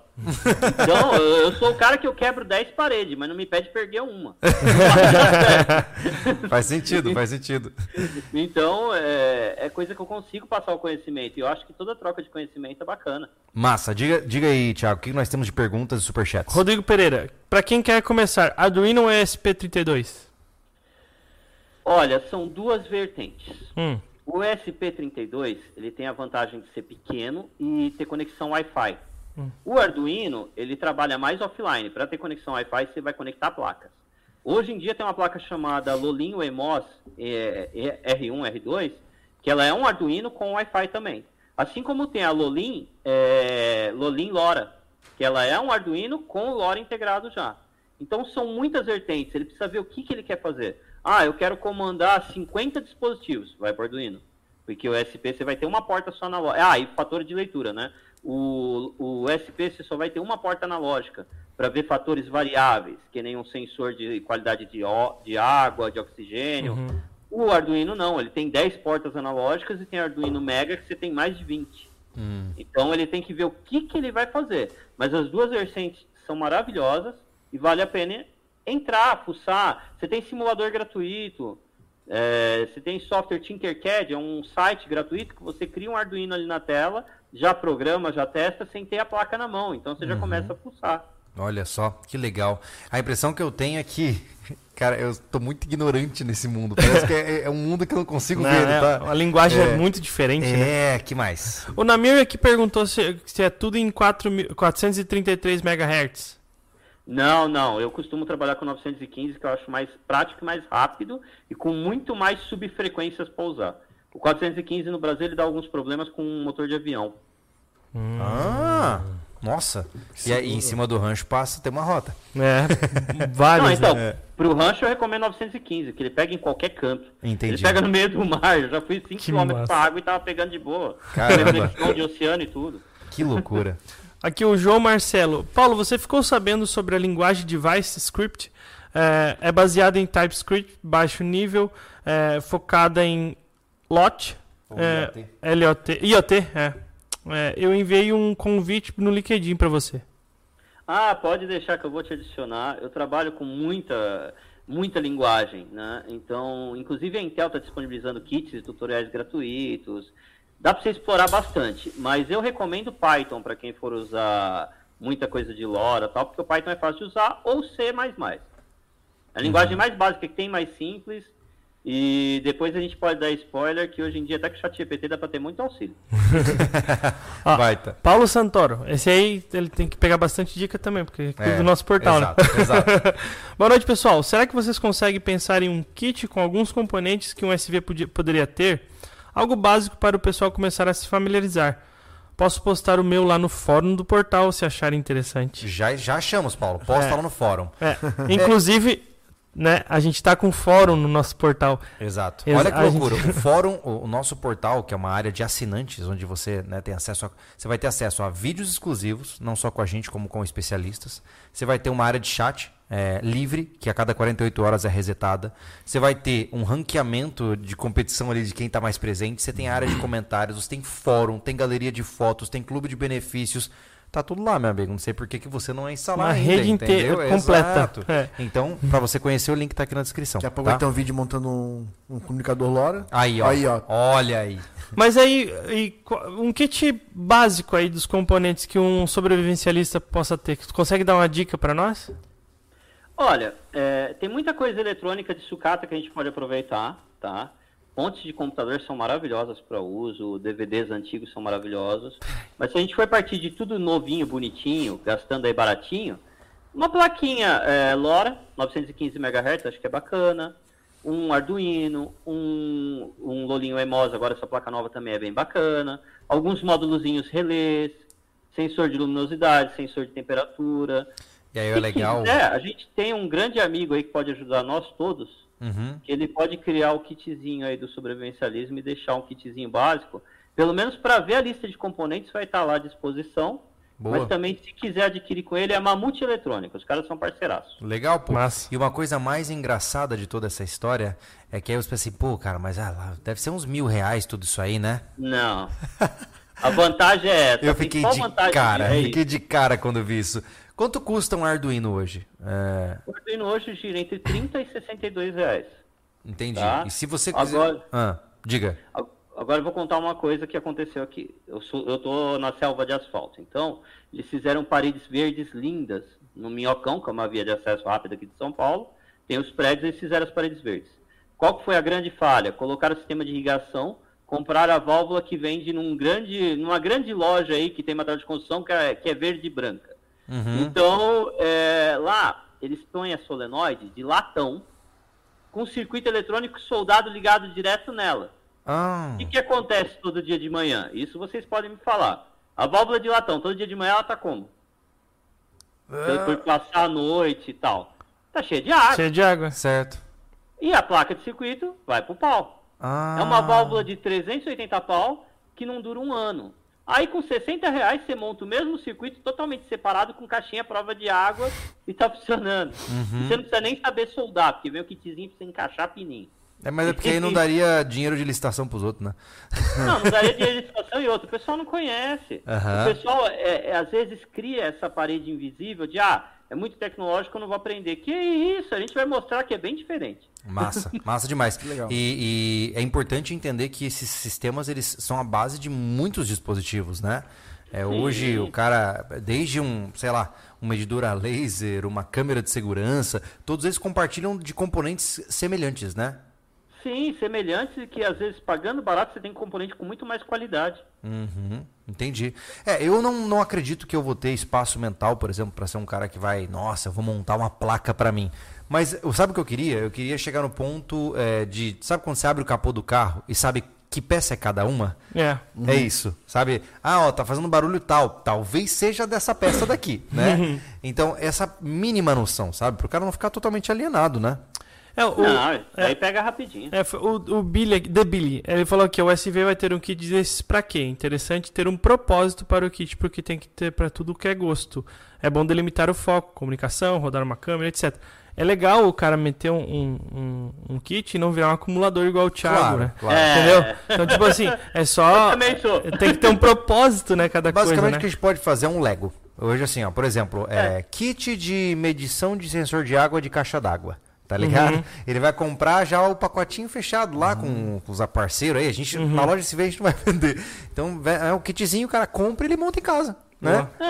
É. Em vez de montar plastimodelo, primeira né? Em vez de montar miniatura de avião de, da Segunda Guerra, ele monta sistemas eletrônicos, olha aí. Dá pra começar com, por exemplo, temperatura ambiente, sensor de temperatura montando, Aham. né? Depois, ir, depois ir para um, sei lá, um sensor tipo como fosse de alarme, Sim. de uma porta que abre, Sim. de uma janela. Veja, o primeiro que eu fiz, cara, o primeiro sistema de Arduino que eu fiz foi aquele lá, que é uma, é uma trava ativada por solenoide que utiliza R- RFID. Pronto. Sim. E eu consegui fazer aquilo e eu fiquei muito feliz. Você bota a, a, a tagzinha, abre. Puta, é muito legal, cara. É muito legal. Satisfatório, né? Demais, cara, demais. Aqui. Não, ho- hoje tem uns módulozinhos fantásticos que é, você consegue ver até a temperatura do animal, se ele tá doente, se ele tá bem, se ele tá mal. Que e é um loucura. módulozinho de 120 reais. Caramba. Você liga na lora, deixa virado ali pro cocheiro e você vê cada um como é que tá. Uau! Ave Maria. Pega Meu a tilápia ali e automatiza o tanque inteiro. Pô, a impressão que eu tenho, ó, a impressão que eu tenho é que um, um- um cara que pega isso e consegue configurar em um produto viável e bota no mercado, ele fica rico. É a impressão que eu tenho, se o cara tiver os meios para. Porque são soluções que parecem simples e elas são executáveis e vão ajudar muita gente, né? É, mas é a questão que ele falou, o cara pensa nisso, o cara não pensa no, no vender, no Não, marketing. claro, claro. Então ele, É. tipo, é, é uma rede que tem que se formar, né? Claro, com certeza. É. Mas é uma questão de tempo, né? Exato, e eu acho que isso aqui pode dar um pontapé pra muito negócio, né? Uh, cara, deve ter muita É. gente agora já com uma segunda aba abrindo no Google. ali, Exato, pesquisando. vai procurando o ca- o cara que- sabe fazer pra juntar, fazer um, um, um material e vender, pô. É. O Anderson mesmo tá nessa, nesse momento, né, Anderson? Agora você tá reformando um som, né? E mais pra frente tem um projeto mais ousado aí também de Isso, fazer, quando né? ele falou de valvulado, eu já fiquei. Por quê? Não tem- Porra, é imagina lindo, fazer o que eu quero fazer com um valvulado, pô. Ah, o som valvulado aí. Uma válvula acesa no. Ah, legal tem demais. tudo a né? ver com, com, com- com o projeto, tá ligado? Aham, aham. Meu, é lindo, hein? Um som valvulado só da válvula tá ali, já é lindo demais. Mas depois você pesquisa aí, relógio Nixitube. Já vi. Você vai Top. ver que coisa. Meu, é maravilhoso aquilo ali. Mas é top. Ele é um artesanato, né? Eu vi o cara Meu, fazendo, é incrível. É lindo, é lindo, é lindo, é lindo. E se eu te falar que tem um cara em Sorocaba que fabrica essa válvula no Brasil? Caramba. Cara, o que eu quero fazer estando com o André e com esse cara aí, eu vou montar muita coisa. não, o André, quando mudar pra cá, se ele tá ouvindo, sério, eu vou ter que fazer, tipo, uma- é, é, estágio com ele, porque eu quero aprender Na eletrônica. verdade, ele vai ter que fazer uma tranca maior pra te não É, ficar eu- indo todo dia lá. Não, eu, é, eu vou trocar, eu vou trocar serviço de, de, de, de, de madeira e coisa com ele de- pra, pra casa por, por tecnologia. Sabe o que eu acho massa? Essas coisas que o Paulo tá falando, assim, ó, o cara começa a pirar o cabeção, né? Porque o que acontece? O cara para em casa e fala assim, hum, e se eu tiver um sistema pra fechar minhas cortinas quando eu bato três palmas? Teu amigo vai fazer pra você, cara. Porque assim, Paulo, ó, por exemplo, ó, essas caixas antigas, eles têm essas placas de. de essas, não sei como é que chama isso, por dentro, que é condensador, o que, que é, não. Uns- umas placas que, que, que tem os rolos de fio, os- os É, então, a capacitores. eletrônica mais analógica ela é bruta, então o, o risco de choque é muito grande. Coisa que eu te falo, vai mexer, tira tudo da tomada, estica uma folha Não, de não, não. alumínio na mesa e encosta pra Isso é, descarregar. isso é dentro Mas- da caixa. Eu vi caras montando som e monta aquela placa do zero, mas no gringo tem tudo também, né? Tem. Ele- Não, mas a gente consegue, a gente tem muita coisa aqui ainda. Então o que eu queria entender, como é que funciona os capacitores, esses transistores, essas coisas, para poder montar, por exemplo, essas. É que isso era feito para não estourar os alto-falantes, os Twitter e tal. Não, A- então, tem As caixas de- antigas tudo tem. Hoje, por exemplo, no som de carro, está tudo pronto dentro do módulo, né? Sim, sim. As caixas minhas que eu tenho em casa e essas que eu mostrei, quem viu o vídeo lá, né? Não sei se tu viu, tem aquela placona dentro, que onde vai distribuir tudo pros, pros mid-range, pros Twitter, né? Sim, Pros, sim. pro alto-falante. É, aquilo ali é muito legal, fazer aqueles sistemas ali para não ficar tudo em cima do amplificador, né? Porque é tudo analógico para ficar antigo, né? Aquilo ali é um circuito crossover, ele já separa a frequência que vai pro É Twitter, isso aí. Separa a frequência que vai pro. Entendeu? Então ele usa capacitores, bobina com Bobina. ferrite. Isso aí. Então é uma eletrônica mais bonita. Eu considero esse tipo de circuito maravilhoso. Porque Hum. hoje em dia, você abre uma caixa JBL e você fica com raiva daquilo ali. ali no- eles prezam a qualidade, mas não tem a qualidade que você pegar um som da Gradiente, um Garrard antigo. Ah, Aquilo ali entendi. tinha um som monstro. Agora você pegar uma JBL, ah, tá, tem um somzão, faz ba- bate. Mas vai ouvir um disco do Queen, sei lá, quero ver se você consegue pegar todas as frequências da música. Não, não, não tem fidelidade, né? É. É, não, sem, tem. sem sombra de dúvida. O É, agora, analógico faz isso. isso é muito legal. Uma... Então, é eu quero chegar. Eu, então eu mexo, eu gosto de som, sempre gostei, gosto de montar, gosto de ouvir o barulho que dá e a reprodução. Acho, eu fico, eu fico- eu gosto muito do tipo de reprodução, né? Aí ontem peguei a Bianca para ouvir no meu, no meu tocador portátil, né? Da Philips, que a, que a tampa vira as caixas de som, pequenininho, que os jovens tinham nos quartos dos anos 70, né? E ela ficou louca com aquele. Toca, papai, toca isso que toca, tipo, ela ficou louca, né? Sim, é uma tecnologia É, incrível, né, pra quem não conhece. Eu, eu fiquei, eu fiquei ouvindo os, os, os- os compactos com ela. e eu não entendo da eletrônica de nada, né? Isso eu queria muito aprender o mínimo disso aí, sabe? O basicão, assim. né? Não, eu passo, eu passo. Não, tem Eu aquele, aquele instituto, como que é o nome? Das revistas. Newton Sebraga? Aquele, não, aquele, Newton? Lembra, lembra do instituto, aquele cara, como que era o nome? Que era por revista, que você comprava o É o pacote. Newton Sebraga, é o Newton. É isso? Eu não Ele- sei. gente Não lembro. com Nossa. Ele. ele criou o Beabá da Eletrônica, Mecatrônica Fácil. Ah, ele que aí. trouxe as revistinhas que você vinha a plaquinha pra você montar um amplificador, Ah, isso pedalar o de aí. guitarra. Que eu massa. tenho um vídeo com ele lá no Insta, depois você olha lá, ele foi lá me Que visitar tudo. A gente tá com uma amizade bem legal. Que legal, Tem- cara. tem- Já, legal. já joga o teu Insta aí pro pessoal. Ah, é arroba PKD, P de pato, K de quilo, D de dado, underline Paulo. Uhum. Ok, maravilha. Ah, que mais? O Rafael Batista perguntou aqui se tu conhece o Letra J, o Leandro Letra J. O Letra J eu acho que eu já falei com ele. Eu tô fazendo muita coisa com o Rafa, com o Gu Ferrarese. Essa galera tá, tá mexendo, tá correndo atrás, porque eles estão procurando justamente eletrônico old school. Ah. eles estão saindo um pouquinho do novo, porque é o que eu falei. É, Arduino ele tem módulo para tudo. Tem módulo relé, tem módulo de infravermelho e tal. Mas às vezes você cria o sensor, que nem a gente criou lá o de NPK. Dá pra você criar, mas tendo noção da eletrônica antiga. É, mas ah. não é um bicho de sete cabeça Eu, também. eu vi faço o cara assim. montando um cabeçote, cara, no estilo antigo. Ele fez o, o, o escovado, montou o a caixa de layout, a placa madeira. fenolite, corroeu. Tudo, cara, É. ficou massa. E o que vai ser legal? Os sons, os sons vintage, eles estão acabando, né? Não. E o que tem tá velho. Tem poucos caras que reformam, né? Fazem é, reforma aqui todo aquele alumínio, escovar, fazer a grafia de novo. O- eu acho que se, já deve ter, porque tudo que a gente pensa já tem, né? Mas pro Brasil, por exemplo, trazer um- algo mais acessível com uma pegada vintage, eu acho que é o ouro, cara. É bonito. Porque o cara que quer ter e não acha o antigo, ele traz algo que lembra muito e feito do mesmo jeito. É, tanto que os sons de altíssima fidelidade para os audiófilos, ele geralmente é analógico, né? Tanto que, bom, É. qualquer guitarrista que está nos ouvindo aí, por exemplo, gosta de cubos valvulados, né? É, o, cara, o cara pode ter o cubo que for, mas se, se não, se, se- ele prefere o valvulado, que ele tem que ligar meia hora antes de começar a tocar. Tem que esquentar. É, é, é uma coisa assim, não sei qual é a. é, eu não tenho essa, essa, essa coisa, né? Mas eu acho bonito, assim, o cara gostar do antigo e, e valorizar aquilo e saber que aquilo é melhor do que o que tem hoje em dia, né? É maravilhoso. Eu acho isso demais. É uma pena que vai se tornar cada vez mais escasso, né? Eu, eu tenho a pira do vinil, tava explicando pra quem que foi? Pro, pro Anderson, pro índio, pro índio branco que teve lá em casa. O- A pira do vinil é que no vinil conseguiram fazer fisicamente a onda sonora.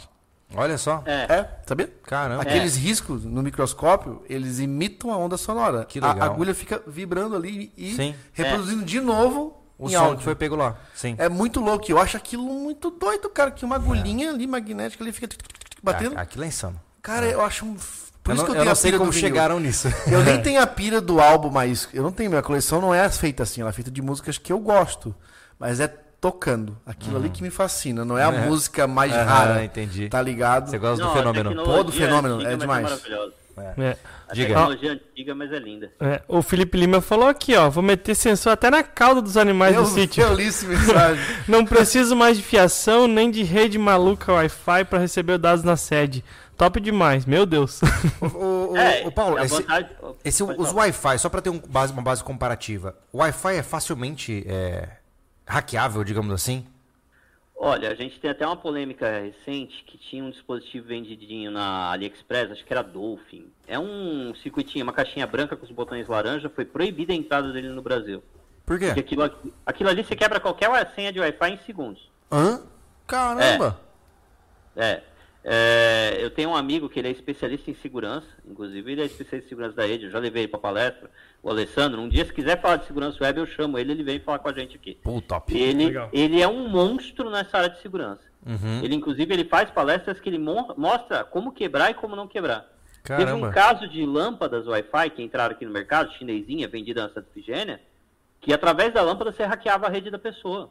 Ele mostrou. Caramba. Eu li uma coisa sobre E isso, uma sobre vez comprar na- produtos de fora que são fácil Sim. hackear, E cara. me diz uma coisa, uma vez na rede o cara pode ter acesso às câmeras, por exemplo. As câmeras, as imagens que está no celular, abrir o Meu. microfone que está no celular e ouvir o que está rolando no ambiente. Tá. O Wi-Fi ele é uma coisa Cara. que não é confiável, digamos Isso assim. é uma loucura, né? É legal, a gente se tornou escravo dele, a gente precisa dele para trabalhar, Aham. mas que nem em casa. Em Mas casa eu assusto- tenho- eu- a- assuntos eu- sensíveis é melhor deixar fora. É, em casa eu uso firewall avançado, dois links para ficar trocando de link toda hora para evitar uma invasão. Uhum. Mas já teve caso. Teve um dia que eu fui no PC do meu filho.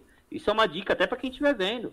Vai no Chrome do PC do seu filho e vê lá no Chrome na aba lá que tem o, o símbolo lá com o nome, vê se tem outro perfil. Eu entrei no computador do meu filho, tinha um perfil lá nada a ver conectado no Chrome dele. Hum. Aí eu falei, moleque, você foi invadido. Ele falou, mas eu não fiz nada. Eu falei, algum chat que você entrou, algum link que você clicou, algum jogo que você baixou, abriu a porta e entraram. E através do PC dele, acessa toda a rede que a gente tem. É porque parece uma grande ficção, né? O pessoal falou ali, um Watch Dogs Real Life, né? É, É quase isso mesmo. Então quer dizer que, por exemplo, no momento atual, enquanto conversamos aqui, se, ti- se você tiver uma pessoa habilidosa o suficiente, ela consegue entrar no nosso Wi-Fi, ela consegue acesso a todos os nossos arquivos que estão em rede, ela consegue agora acessar a nossa câmera, consegue ouvir tudo que está rolando pelo celular. É tipo, é isso mesmo É que você tá me dizendo? É isso e tem um risco maior ainda que é a questão do zumbi. Hum, O zumbi, a pessoa pode entrar no seu computador, hum. fazer transações maléficas através do seu PC para ficar registrado que foi o seu PC, não o dela. Hum. E ela sai do percurso. E ela pode instalar o zumbi na sua máquina e deixar trabalhando até cair, até ter problema com polícia. Caramba, E quem vai levar a culpa é você, porque ela acessou através da sua máquina. entendi. Ela usou a sua máquina como se fosse a, a VPN segura dele. Ele Ah. criou a VPN da maldade dentro da sua máquina. Entendi. Aí, por exemplo, o cara, sei lá, tá compartilhando, sei lá, pornografia proibida, tá fazendo tra- é, negociação de droga, e aí a que polícia vai usando investigar e bate no meu computador.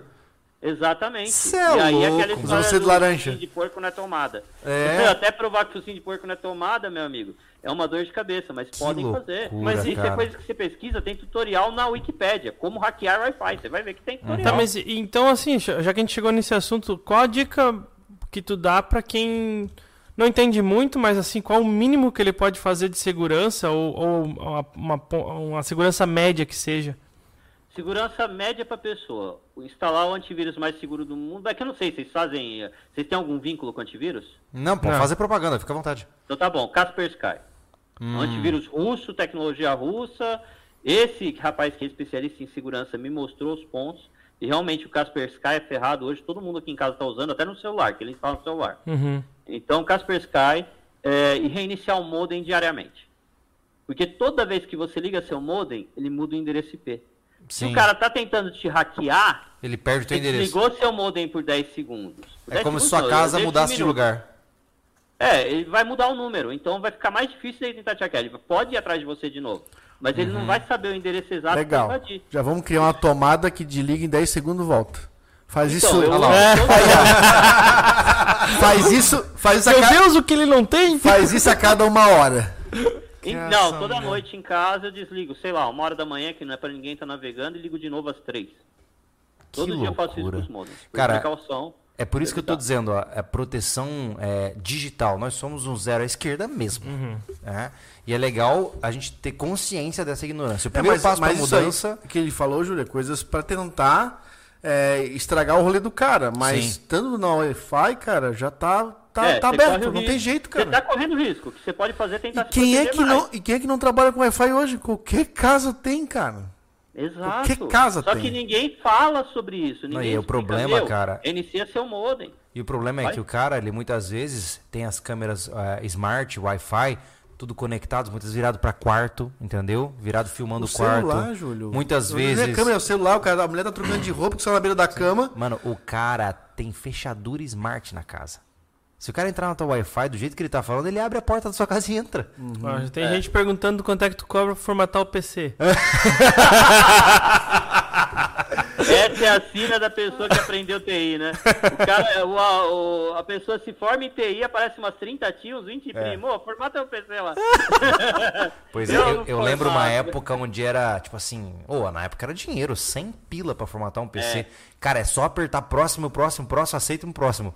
E tchau. E tchau. Nossa, havia um tempo ainda onde você tinha que procurar drives, né, para as placas funcionarem.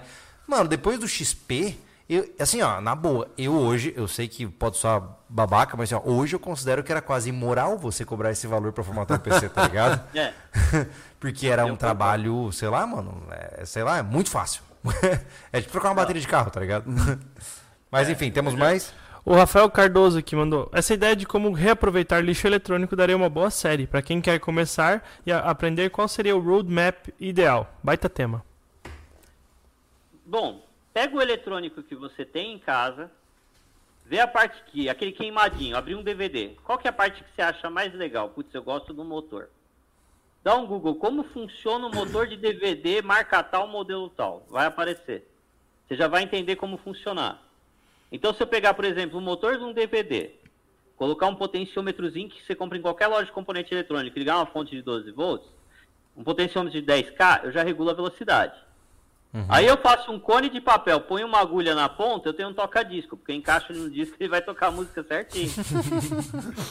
Você começa com umas brincadeiras dessa. Uhum, uhum. Eu pego, ah, sei lá, o laser. Ah, uma coisa perigosa pra caramba. Até pra quem tá vendo a gente, tá pensando na sucata, toma cuidado com o leitor do DVD.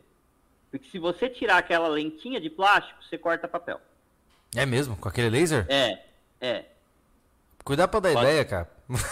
Não, é melhor dar ideia e já explicar pra pessoa tomar cuidado, porque a pessoa fala, putz, eu vou ver se isso é legal, olhar pro laser e ligar. Game E aí over. já era, queimou a retina. Caramba. Então, galera, o canhãozinho de laser de qualquer leitorzinho não tira aquela lente de plástico.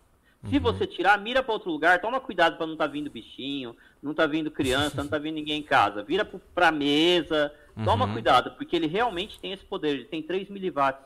Isso você corta um CD. Caramba, Só cara. tirar a lente. Olha só. É, Uau. uma das Então, coisas que eu observo, e é uma coisa que me falta é, essa capacidade, assim, eu vejo que o pessoal fica louco quando você joga um eletrônico fora, né? Porque é como se fosse ouro mesmo, né? Você tem lá. Não, tem muita coisa. E tem ouro. Eu conheço o cara que ficou rico tirando perninha de processador e derretendo. É, não é fácil, não. não é 50, fácil, não. pro- 50 processador é 3 gramas de ouro puro. É, dá, co- 16 dá mais de mil reais. Então, É. Então, é, e outra coisa também, vai mexer com eletrônico, Pronto. pega o ladinho dos terminais, Acabou os computadores na rua jogado. estica uma folhinha de alumínio na mesa, pega o lado dos terminais e encosta nela, para descarregar qualquer capacitor ali pra você não tomar um tranco. TV antiga, a primeira vez que eu tomei tranco eu tinha uns 6 anos, desmontei uma Filco preto e branca a tubo, Hum, e sozinho em casa com uma chave de fenda, aí já viu, né? Desmontei a TV e falei, nossa, capacitor bonito, os capacitor antigo era grandão, brilhante, vermelho, azul. Meti o dedo, eu voei do outro lado da sala. Minha mãe chegou, o que que tá acontecendo? Eu falei, nada. meu É Deus. a TV desmontada, moleque. Ai, ai. Mas enfim, e aí, temos mais Ah, comentários? teve, ju- teve dúvida no chat aqui. é, e eu também já ouvi essa, né? Que da questão de, de, de, de baseado, por exemplo, do Android, lá no início, que a questão é baseada assim, em, Lu, em Linux e tal, e aí não precisava de, de antivírus. Porque o Linux não é hackeável, não tem, não tem vírus para Linux. É, é, é lenda isso? É lenda. Hoje em dia tem pelo menos 10 vírus conhecidos para Linux. Uhum. O- a maior ferramenta de hackeamento que existe é o Kali Linux, é uma versão de Linux que hackeia Linux Nossa. e hackeia o Windows. Olha só. Tá? O Kali O Linux mesmo- fizeram uma série baseada nele, junto com aquela organização Anonymous, chamada Mr. Robot. Tudo que mostra naquela série pode ser feito, inclusive é avisado no início da série e no final. Seguimos a instrução da Anonymous para executar esse, o Rubber Duck. Ele criou um Rubber Duck, que é um aparelhinho que se programa um Arduino para quebrar senha.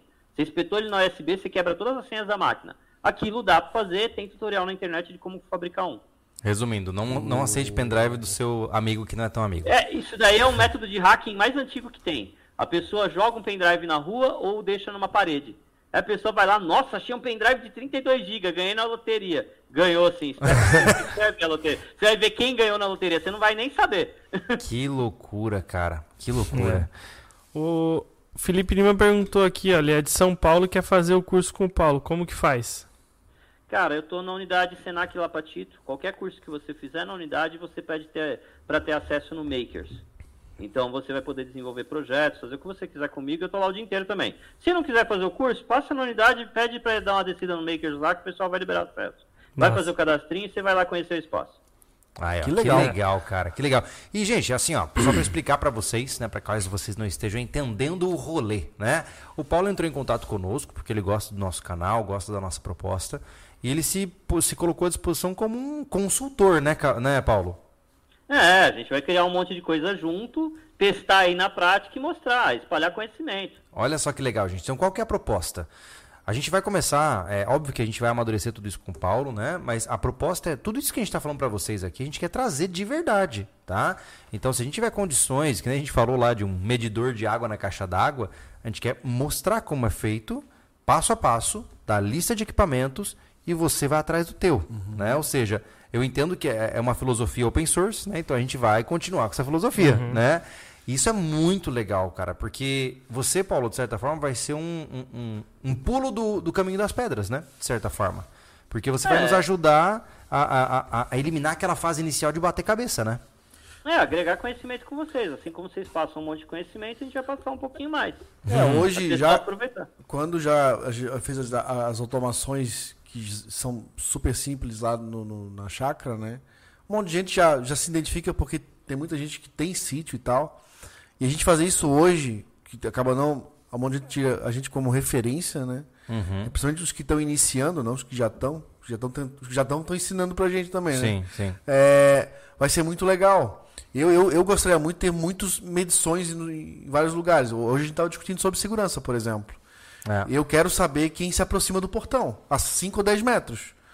Sim. Né? Não, só avise, não só avise em algum tipo de comunicação, a distância que eu tiver, mas como toque uma sirene, já persuadir o cara que está lá próximo. Uhum. Ele, que porra é essa que já tocou que eu tô. Só passei aqui. Uhum. Né? Sim. Ele passou, tocou, voltou, tocou de novo. Porra, eu vou me embora. O lugar aqui é, cabuloso. Né? E, e não só isso, em vários lugares mais abertos, colocar outros sensores.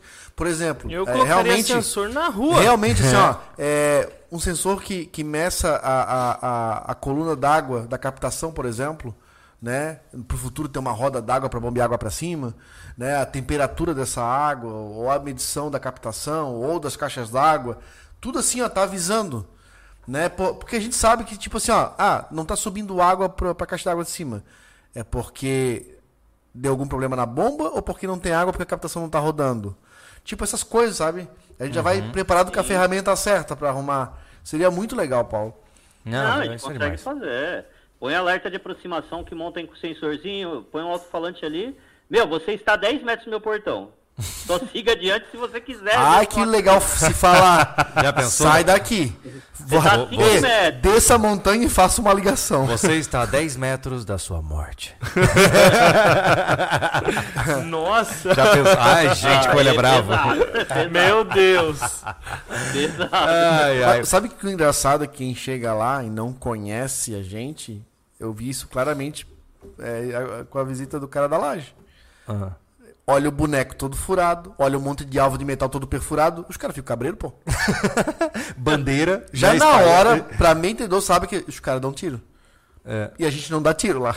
é, pois é. Pra tu ver, são os alvos que a gente já usou em outro lugar. é. Né? O segredo tá na mensagem, não na É ação. na mensagem, cara. É. É, eu acho o seguinte, se a gente tem meios de prevenção, meios que a gente possa fazer tecnológicos, a gente não vai precisar chegar a vias de fato com ninguém, vai ser um negócio bem bacana. Concordo. Sem precisar, porque você já alertou a pessoa, pessoal, olha, você tá entrando numa área, eu já sei que você tá aqui. Eu tô te avisando que você tá aqui, para por aí. Só segue adiante se você realmente já marcou comigo, você quer falar comigo. Sim. Você tem sensoramento para isso. Assim como a gente pode ajudar essa questão sobrevivencialista, principalmente nessa questão. Ver a água, ver os animais, ver a Sim.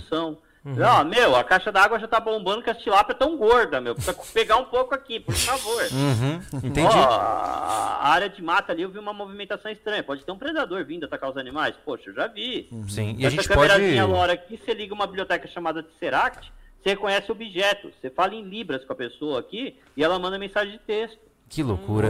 E me diz Então uma você coisa. consegue ver bicho que tá andando. você Eu consegue ver posso, eu posso basicamente setorizar o rancho com detectores. Então, ó, o detector da cerca na metade do caminho foi acionado. E eu Isso, consigo. tá subindo a rua. Eu vi, passou alguém subindo, tá vindo pra cá. Não, e o legal é que é um dispositivo de uma caixa de fósforo, cara. Pois é. Ah, você joga ele na terra, ninguém não vai nem ver. Que loucura isso, cara. Mete um uma broca numa pedra, embute ele dentro da pedra e deixa ali. o cara com aquela. Eu, eu com aquela cara mais é, é, cética, eu fico assim. Tá, cara, qual que é a pegadinha? O tempo todo eu fico. Tá, ô Paulo, eu ah. consigo alimentar todos esses sensores com baterias pequenas. Sim, é o que eu falei. Vamos aproveitar a bateria de notebook, que é uma coisa que todo mundo tem jogado. Isso, é porque Se o hoje pessoal quiser mandar pra gente, manda. o problema de, de- da- da- dessas tecnologias mais viáveis do mercado, que é via Wi-Fi ou outras coisas, é que tudo depende de energia elétrica, né, cara? Cortou o fio do poste e morreu tudo, né? Então, É. por isso que a gente usa o LoRa com bateriazinha que aguenta 3 anos e mete uma plaquinha solar ali rapidinho. Pra mim tá fundamentado, tá, Paulo? É, não vamos nem negociar outro tipo de comunicação, cara. É, a gente pode começar pela base. Porque, por exemplo, um sistema de alarme precisa de comunicação. Um sistema de Sim. medição de água precisa de comunicação. Então, o primeiro passo É que talvez nós temos que abordar aqui é, de forma mais séria é a comunicação via essa rede. Sim. Uma comunicação segura, rápida e que não tem esses vínculos e interferências. Ótimo. Meu, pes- pesquisa no Google, você vai ver quem conseguiu hackear um LoRa. Parece uma piada, mas tem o LoRa Challenge, que é uma competição que tem lá na Califórnia. Junta lá no meio de uma, tipo uma Comic Con que tem lá, fica lá tipo 150 cara com notebook tentando hackear um dispositivo que eles deixam lá. Ninguém consegue. ninguém consegue, ninguém consegue. Agora o Ferrari Challenge, que é um site, já saiu 10 Ferraris de lá. Porque hackearam o site. Os caras só vão pondo camada de segurança e deixa lá. Você hackeou, você ganhou a sua Ferrari. Caramba! Só que você não vê o outro lado da história. A pessoa tá ganhando com isso. Claro, tá né? Ele tem um tester, né? de, De verificação de teste de graça. Ele vai dar uma Ferrari, pô, um milhão, beleza. Mas quantos milhões ele não tá ganhando sendo mais seguro? Que Com loucura, certeza, né, cara? só. Coisa incrível. Ó, o Felipe Lima, sensor de potássio, nitrogênio e fósforo em um robô que anda pela horta vai te mandando como está a situação. Esse eu já bolei. Um dia eu faço. Olha aí. Ó, então não deixa eu morrer a ideia que você faz. É. Cara, isso é maravilhoso mesmo, cara. De verdade, assim, ó. Paulo, eu tô bem empolgado pra ver o que a gente pode bolar, né? Inclusive, inclusive, cara, se sexta-feira nós não tivermos algum programa, quem sabe a gente tenta dar um pulo lá pra dar um oi pro Paulo, né? No, na sexta do, de agosto. Ah, é verdade. É, eu Foi, estarei... desca- foi desmarcado o podcast, né? Isso, é, só pra quem é, não tá sabendo, quinta-feira, dia 17 de agosto, Isso. eu estou no Vilela, lá na Inteligência Limitada, no podcast. Dia 19 eu ia no Lutz podcast, mas não teve jeito. 18. teve um- 18, perdão. E aí sexta-feira eu tô livre, né? Então de repente a gente vai dar um oi pro Paulo, né? Vai saber. Mas Pô, se per- são bem-vindos, Tá, legal. legal. Vamos pro Jabá então, já que tu lembrou de que vai estar em São Paulo, vai fazer Ah, é. o quê? Pra quem não tem, para quem não, não não tá sabendo, dia 19 de agosto eu tô em São Paulo. é, fazendo um seminário sobre código de conduta. É o Júlio Psicólogo, né, falando sobre comportamento humano, sobre honra, sobre código de ética e como regras podem, de certa forma, melhorar a sua vida. Né? No mundo atual, todo mundo diz que liberdade é o que rola. E aí tem muita gente pirada por causa disso. E eu vou te mostrar que a história mostra o, contrário e a forma como o seu cérebro funciona mostra o contrário. Então, se você quiser conhecer esse evento, é, entra lá no juliolobo.com.br, clica lá em seminário do Código de Conduta, e aí vai ser muito legal estar com você lá. Vai ser presencial, né? Dia 19 de agosto, em São Paulo. Fechou? Mas, Paulo, de repente a gente faz uma visita, uma visita para você lá, para conhecer em loco. Pô, bacana. De- inclusive de 19 a 26 a gente vai estar tendo uma semana geek na unidade. Olha aí, cara, que Ah, Vai legal. estar bacana. toda a galera de cosplay, um monte de Que atividade, massa. simuladores e tal. E se tudo der certo, eu só tô esperando a confirmação, dia 19 e dia 26 é o Campeonato Paulista de Batalha de Robô. Santo Deus, cancela o seminário. Sério? É sério? Sério. Cara, É eu sou Paulista. um fã da, da- do BattleBots e eu acompanhei com força o, o Minotauro, de, de eu e a minha filha, tipo, vai! Eu não, eu não faço isso pro futebol nem nada, agora a luta de robôs eu curto demais. Meu Olha, Deus. até se o pessoal da PUC estiver vendo a gente, eu tô tentando contato com eles pra eles virem com o Minotauro. Ah, Só que ainda não tive retorno. Vamos ver se eles massa. retornam pra gente. Porque o que acontece? Como a gente trouxe o Campeonato Paulista, o primeiro ano eu tenho que fazer amador, Uhum. o segundo intermediário e no terceiro os robozão de ferro voando peça. Cara, o primeiro é mais basiquinho, é robozinho de MDF Sim, e sim. tal. Mas, Mas a é- molecada já começa Tá, mas começa dia explorar, 19 de manhã, pelo menos? Pois é. Não, come- vai ser das 9 às, das 9 às 15. Dá pra ir lá. Cara, hein, sa- sabe o que é louco, Anderson? Eu tava vendo na série da BattleBots que saiu na Netflix, né? Saiu a, a campeonato de 2018. E aí eu tava assistindo, e aí teve um robô durante o a batalha que quebrou a serra dele e eles tiveram que improvisar com uma esmerilhadeira. Mano, a esmerilhadeira é um trequinho de brinquedo perto das serras. Aí você fala assim, caraca, mano, os negócios são muito gigantes. É. Tem um robô de 100 quilos, pô. É muito. É, é com Já placa viu, de né? R500. Oh, é insano, cara, é insano. Eu, sou... Não, o, Eu sou uma tiete de BattleBot, é o, o terceiro ano, que aí eu posso trazer esses robôs, que aí vai ser 23, 24, 25, Uhum. o robô de, de metal, ele tem no mínimo um metro por um metro. No mínimo Nossa, é enorme. 80 quilos. Você vê o vídeo, parece pequenininho, mas o É. bicho é muito grande. Muito, muito. É uma insanidade, cara. Aquilo é uma insanidade. Ó, Diga. Ó, o Victor Rames aqui, SVZ. É, cuidado com espalhar sensores de alarme para todo lado. Ah, alarme que dispara a todo momento, infelizmente, fica sem serventia. E sensores de barreira costumam dar bastante disparo falso. É, esse é um problema que eu vejo. Eu, eu vejo que existem sensores de caça nos Estados Unidos que eles são programados. Aqui no Brasil, a gente, eu não sei se existe algo igual, mas eu tava vendo um da Bushnell, cara, maravilhoso. Como é que funciona? Você tem uma central. Imagina você vai, vai caçar, tá? E Você tá no teu campo de caça. Você espalha 10, 20 câmeras em numa área, tá? E você tem uma centralzinha. Ele só pip, apita, ó. tem um servo na câmera tal, no setor tal. Você já vai direto no lugar, cara. E é. e é uma câmera que não dá falsos disparos porque ela tem essa inteligência de reconhecer o que é um animal e o que não é, tá ligado? É. É essa biblioteca que eu falei do OpenCV e a câmerazinha LoRa. Cara, que demais. Ah, é isso aí o produto que ele tá falando? Isso aqui dá pra fazer isso. Com isso É aí eu consigo reconhecer uma forma humana, em vez de, sei Esse lá, aqui um eu- galho. Não, não. Esse aqui eu instalo OpenCV, eu consigo falar em Libras com a máquina. Eu consigo te mandar uma mensagem de texto fazendo Libras aqui. Tá. E eu consigo reconhecer Então- formas humanas, por exemplo. Você reconhece Sim, Libras? E ela tem visão noturna já de é. Visão noturna também. De fábrica, ela muda o filtro pra. Opa, até derrubei. Não tem ela mais. muda o filtro pra verde. Não, tem, isso aqui. Você precisa ver o que eu já fiz pode, circuito cara? pra testar. Cara, Os meus que testes demais. são meio brutos, coisa de pôr na mesa e bater uma marreta do lado pra ver se fica inteiro. Ótimo, ótimo. Assim que é bom. Assim que é bom. Cara, bom. que demais, gente. Muito bom. Gente, lembrando a vocês, tá? Quem tá assistindo aí agora, é, fique à vontade para conhecer os nossos apoiadores aqui na descrição. Inclusive o nosso portal que tá maravilhoso. Tem coisa massa que não tá no YouTube, cara. Tem Não. co- Ô, tem umas paradas massa que a gente fez recentemente, que a gente comprou recentemente, a gente tá testando recentemente, que só tá no portal, Isso, né? É, ah, gosta de arma de fogo? Não tem mais no sobre, aqui, no, aqui no YouTube. Estamos postando no É, portal. nem explosão né? a gente vai fazer mais no YouTube. Não É, dá, né? Que não dá. nem, tá? nem fogo de artifício, Não. né, Anderson? É, a gente tá Isso, é. filmando treino de clube de tiro e tal, tudo postando lá no portal, tá? Então vocês estão vacilando e não tá lá com a gente. E aí, mais do que isso, né? É, Mais do que isso, é o canal do Cortes, que todo mundo pediu o canal do Anderson. É verdade. o canal do Anderson junto com o Thiago também. é, é, eu faço conteúdo lá com o Thiago, a parte de sobrevivencialismo, abrindo em nossas vidas. Então dá uma forcinha pra gente lá também, assistindo o. o- o- que vai mudar, né, Thiago? Acho que vai acabar ficando Mundo SV, né? Parece. Parece ficar Mundo Vai SV. ser bom, vai ser bom. Porque o corte remete a corte de podcast, né? Hum. E ele começou pra esse, pra essa demanda. É. E a gente assumiu porque não valia mais pra gente fazer. Então, quem não conhece, tá lá, tá? Um- quase Boa. Um, um conteúdo meu, conteúdo do Thiago, às vezes, né? às vezes um dobra, outro dobra. Boa. E por aí vai. E antes de finalizar, a, a- antes de dar tchau pro Paulo aí também, pra deixar o cara descansar, né?